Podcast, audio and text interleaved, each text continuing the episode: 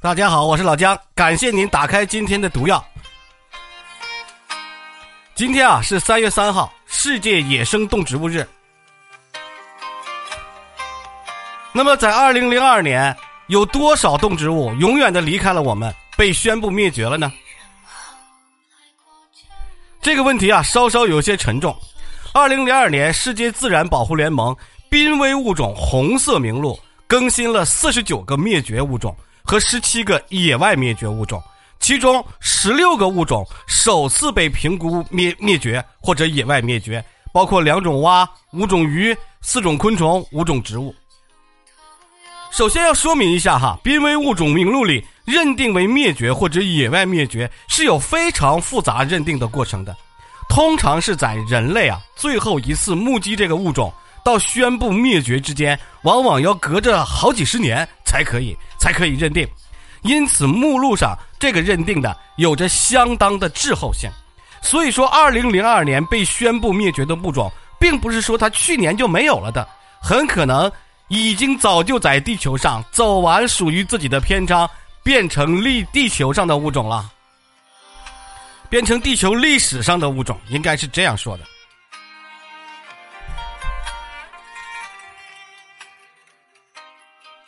去年最令人心碎的消息，也是最令老姜心碎的消息，就是二零零二年的七月十二号，原产在我国的特有鱼类白鲟、中华鲟。正式宣告了灭绝。白鲟啊，是长江特有的三种鲟鱼类之一，大型的肉食鱼，体长能两三米，体重两三百公斤，最大的体长能到七点五七米五左右。古时候被称为“鼬”，因为长长的、极具特色的这个吻部，所以就被叫做中华剑鱼。跟老姜说的一样，二零二二年宣布灭绝的，不见得就是二零二二年就没了。它可能是二零零五到二零一零年的灭就彻底灭绝了。更残酷的是，其实在一九九三年，白鲟已经是功能性灭绝。最导致其灭绝的一个很重要的原因是葛洲坝和三峡，造成了种族分裂，阻止白鲟回游到上游产卵繁殖。当然，过度捕捞也是它灭绝的重要原因之一。对于白鲟的捕捞，可以追寻到几个世纪以前。一九七零年代，年捕捞二十五吨。九十年代初，白鲟就被世界自然保护联盟正式列为了极危物种。人们最后一次看到白鲟，还是在二零零三年。白鲟的消失，长江水质的恶化，过度捕捞啊，环境影响，尤其是一九八八年，当时葛洲坝水利工程给白鲟带来了毁灭性的打击，这个是有科学依据的。只不过当时的人想着的是利益。根本不在乎野生动物，因为作为一种淡水鲟鱼，白鲟需要从长江的中下游回游到四川宜宾附近产卵。葛洲坝落成之后，就直接切断了他们的回游路线，失去了天然的防殖场。那个时候保护意识真的是不强，人家根本就不在乎啊！白鲟的整群短短二十年间就已经消失匿迹了，想要回过神来保护他们的时候，一切都已经太晚了。其实我们最后一次见到白鲟，老姜不说了吗？二零零三年。四川宜宾救助了一个野生白鲟，当时人们对于白鲟的这种种群状况啊，还充满了乐观态度。但谁也没有想到，再也没有人在长江中见过这种大鱼了。我国的科研人员无数次的在长江各个段搜寻白鲟的踪影，可惜都是一无所获。有研究人员就说这是零零五年到一零年就灭绝了。电视新闻上总有说看到了长江江鲟，那不一定是白鲟，那就是中华鲟跟达氏鲟。白鲟是白鲟，中华鲟跟达氏鲟不一样。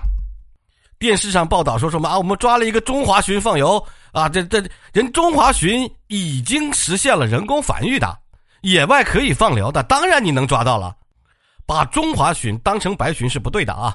而过度的宣扬这个中华鲟，那这个有一点点往自己脸上贴金的意味，那就是正事不说。白鲟的兄弟就是中华鲟跟达氏鲟，虽然较早的实现了人工繁育，但是野外放工作也一直没有什么起色，主要是长江水质恶化、过度捕捞。现在长江十年禁渔、二十年禁渔，对他们来说是一个有效改善，但是投进去的鱼苗基本上是鱼沉大海，连活体的成鱼都已经没有了。而且达氏鲟二零一九年就被宣布野外灭绝了。所谓野外灭绝，就是它无法在野外自行繁殖了。现在看到的达氏鲟、中华鲟全部都是投放的，过去近四十年，向投长江一共投放了七百多万尾中华鲟的鱼苗，但是野外繁殖场仍然在规模化的逐年减少。现在已经有好多年检测不到这个有自然繁育的迹象了。唯一的好消息就是二零二一年长江开始十年的全面禁渔，希望这是一个好的开始，能够给长江中的小生灵一个喘息还有新生的机会啊！当然哈，去年灭绝掉的野生动植物林林总总的有好多种，我就不能一一的跟大家去介绍了，只挑几种这个有代表性的吧。比如说今去年哈灭绝掉的猫科动物有一个就是美洲山猫，那是名单上主要的区域型灭绝物种之一。美洲山猫呢是一种小型猫科动物，一会儿放在评论区。最后一次在美国分布的最北端的地方出现是一九八六年。二零二二年间，一项十八年的重要报告，哈说说没有证据证明这个物种在美国还存在了，宣布重新引入其他的国家的北美山猫这个种，然后来重新试验繁育，看它还有没有能够在野外生存的条件。反正美国是自己已经宣布没有了。再来列举几个，一种一种这个树木，一种叫楠木的，叫做明明明琼楠。这棵树最后一次出现在我国呢，是一九三五年。那个地区早就已经变成了农业和种植园我国认为它已经灭绝了。不过最近的经过这国内国外数据不匹配啊，经过了广泛的调查，世界自然保护联盟今年把它列入到了灭绝物种名单，也就是说恐怕野外生存的已经没有了。还有波利尼西亚树蜗牛、白手长臂猿以及北方白颊长臂猿，我国去年九月已经宣布这两个灵长类动物在境内野外灭绝。距离它们最后一次出现已经过去十年，研究人员把它们的消失归咎为人类活动，包括什么狩猎、砍伐森林、宠物贸易。尽管白手长臂猿濒临灭绝，北方白颊长臂猿已经极度濒危，但是这某个物种、这几个物种在东南亚的其他国家还是有的。还有中国还没了什么？中国的乳艮已经灭功能性灭绝了。中国那些温文尔雅这个海牛的近亲啊，它是这叫乳艮。很多人把它当成美人鱼，大部分范围内呢是濒临灭绝，它们在我国是消失掉的。这个是我国今年又一次重大的灭绝事件。七月份发表的一个论文宣布，乳艮在我国的水域已经是功能灭绝了。这意味着呢，它们其中并不是说完全的一只都没有了，但是呢，根本就形成不了健康的种群。根据研究人员说，这是我国海域里头首次有。大型脊椎动物功能性灭绝，提醒了我们应该清醒到认识到其他物种也有灭绝的风险，简直就是人类的第六次大灭绝这个事件啊！整个这个世界的第六次大灭绝了。除此之外呢，还有什么面包棕榈没有了，还有这个摩洛哥鱼也没有了，还有什么彩绘纽河鹌鹑也没有了，澳大利亚的澳大利亚的一种鸟类。哦，我忘了一个最重要的了，就是那个。平塔岛象龟，我们今天给它放到封面上。平塔岛象龟，这个或许是世界上最孤独、最孤独的动物了。在一九七一年被发现确认的时候，它就只剩下一只了，而这只名字就叫做“孤独的乔治”。它就是世界上最有名的一只象龟，也是最后一只平塔岛象龟。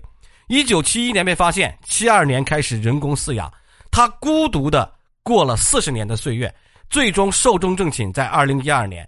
啊，就是，但是呢，平塔岛象龟家哈，有一半的这个象龟呢，有它的基因，有杂交龟，理论上它应该就已经在这个七二年被认为野外灭绝，到二零一二年它一死就被认为为灭绝。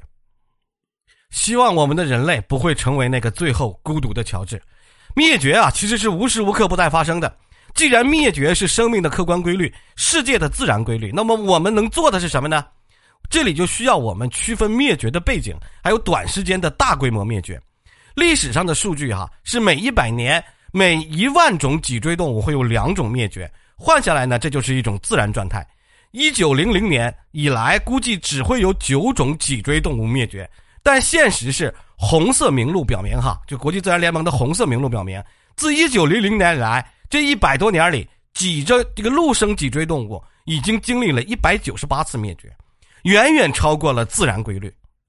在整个节目中，我一开始提到的中华白鲟、中华剑鱼哈白鲟，那是几多少年？二三十年就灭绝没了。是，的确是人类改造自然的能力，的确是呃无与伦比的。但事实上，我们又给自然造成了多少伤害呢？灭绝的确是一个自然规律，只希望由我们人为造成的灭绝越来越少吧。毕竟人不要成为孤独的乔治。好，今天的总结就到这里，下期再见。